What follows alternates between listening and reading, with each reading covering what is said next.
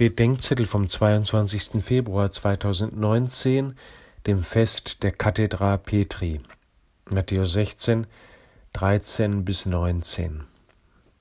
Vor dem Bekenntnis des heiligen Petrus möchte Jesus von den Jüngern wissen, wer sagen die Leute, dass der Menschensohn sei?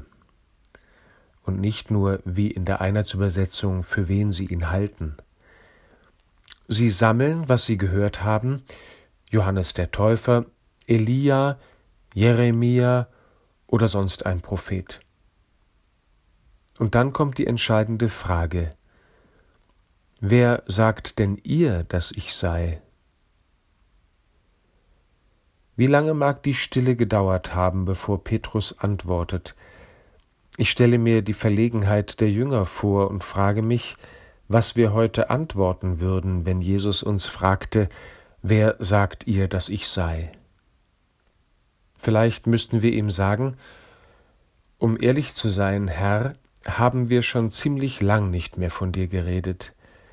Vielleicht damals noch mit den Kindern, aber seither sprechen wir eigentlich gar nicht mehr von dir.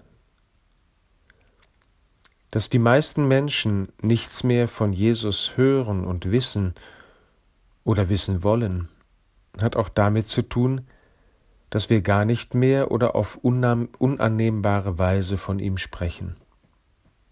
Zu Petrus sagt Jesus nach dem Christusbekenntnis, er habe das nicht von Fleisch und Blut, sondern vom Vater im Himmel.